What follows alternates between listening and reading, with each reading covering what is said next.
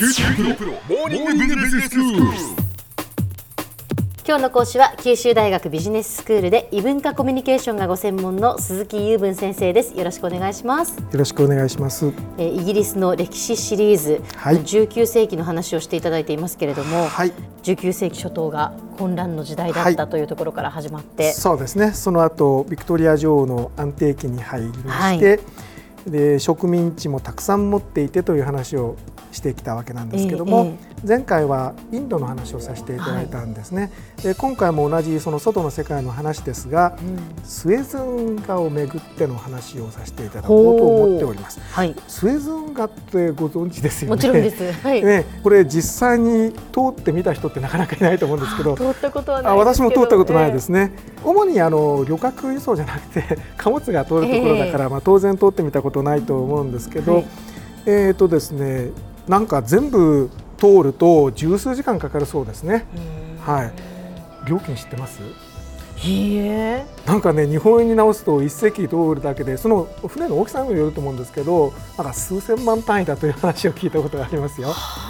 それでもあのケープタウンを経由していくよりも安く上がるから通るんですよね運河をね。はい、その数千万単位の料金をどこに支払うんですか先生？あこれはあの会社が今やってるはずです。はあい、でそこの会社がどことつながってるかという話はまたいろいろあると思うんですけどね。はいはいでここを通るのが非常に利益があるということが、あの分かっていたので、まあ、ええイギリスはここに目をつけたということなんですね。はいで昔はその地形的にここに運河が掘れればよかったなということは分かってたらしいんですけどなんかその今でいうその運河の両端のね海の高さが違うからダメなんじゃないかとか、いろんなことが危惧されてたようなんですけど、い。ろいろ条件をクリアしてあこれはいけるぞという話にどうもなったようですね。はい。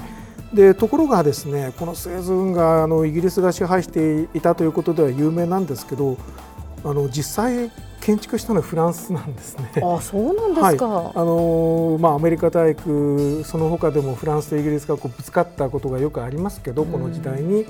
えー、と最初はイギリスはどうもですねここに運河を作ろうという話にならなかったようで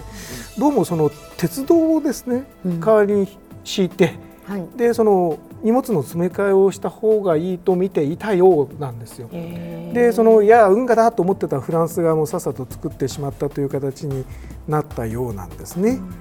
でもちろんそのイギリスとしてはできてしまえばですよ。あこれはそのここを船を通せばあの利益が上がるということが分かったものですからあのここをなんとか手に入れたいという話になるわけですね。はいはいでどうなったかっていうとそのスエズ運河を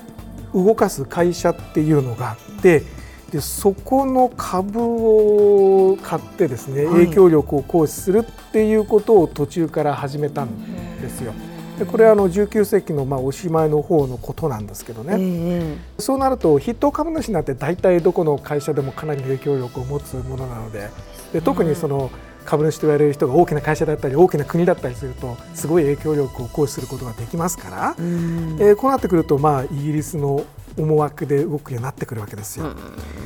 ん。まあねあの最後にはその運河の管理権というものを握ってですね、えでそこに軍隊まで駐留させるというところまでやるわけですよ。やりたい放題ですね。よその国の土地なのにね、うんあのひどいねと思いますけども、はい。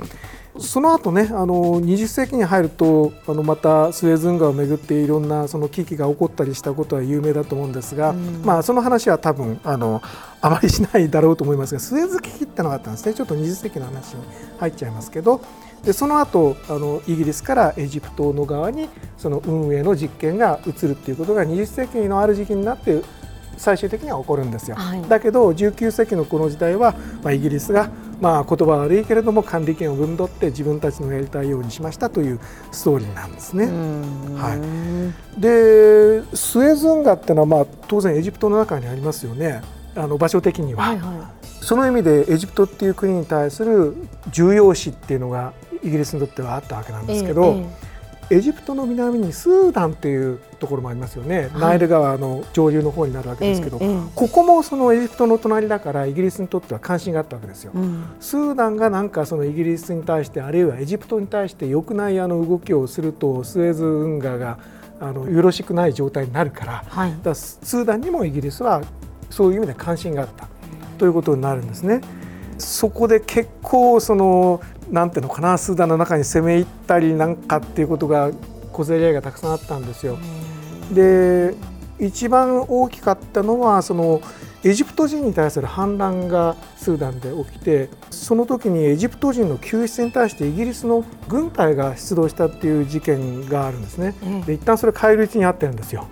でそれをまた何とかしようとして、まあ、泥沼になったりしたわけですね。そういうような歴史もあったものですから、えー、えーとまあ、イギリスとスーダンって、まあ、その仲がいいわけじゃないわけなんですけどその後もその、えーと、この時代を経て第一次世界大戦とかになっても、まあ、スーダンとのエジプトとスーダンそしてスーダンとイギリスとの間でえー、まあ良くない関係がさらに発展というようなことも一時あったわけですね。で今もあのエジプト・スーダンの地域っていうのは残念ながらその安定しているとは言えない状態ですけどもはい、もうこの時代からずっとって言ってもいいでしょうね。あのそれもきっかけを作ったのがイギリスだったと言えなくもないからですね今から見ると反省しないといけないなということの一つですね。はい、はい、先生一つ質問したいんですけど、はい大英博物館にエジプトのものがやはりたくさんあるじゃないですか。はい、ありますね。はい。あれはそのこの時代と関係してるんですか？うんとこの時代に持ってきちゃったものがエジプトから持ってきたものの何パーセントあるかと言われるところもとそこまで分かんないんですけど、えー、それはあると思いますよ。ただごめんなさいあのこれがこの時代とかっていうところまでは分かりませんで。はいでは先生今日のまとめをお願いします。はい、えっ、ー、とスエズ運河がえっ、ー、とインドとの航路の上で重要だと見たイギリスがスエズ運河に目をつけました。そしてその関係でエジプトとスーダンに対してもウォッチするということを19世紀になって始めたという話をさせていただきました。今日の講師は九州大学ビジネススクールで異文化コミュニケーションがご専門の鈴木雄文先生でした。どうもありがとうございました。ありがとうございました。さて。QT プロモーニングビジネススクールはブログからポッドキャストでもお聞きいただけます。また毎回の内容をまとめたものも掲載していますのでぜひ読んでお楽しみください。QT プロモーニングビジネススクール。お相手は小浜もとこでした。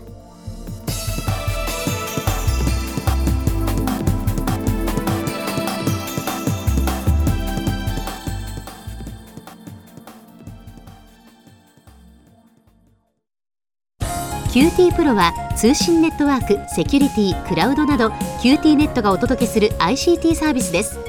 九州中に展開した光ファイバー網を基盤に一番身近なビジネスパートナーとして九州の企業自治体の皆様をサポートします。詳しくは QT プロで検索を。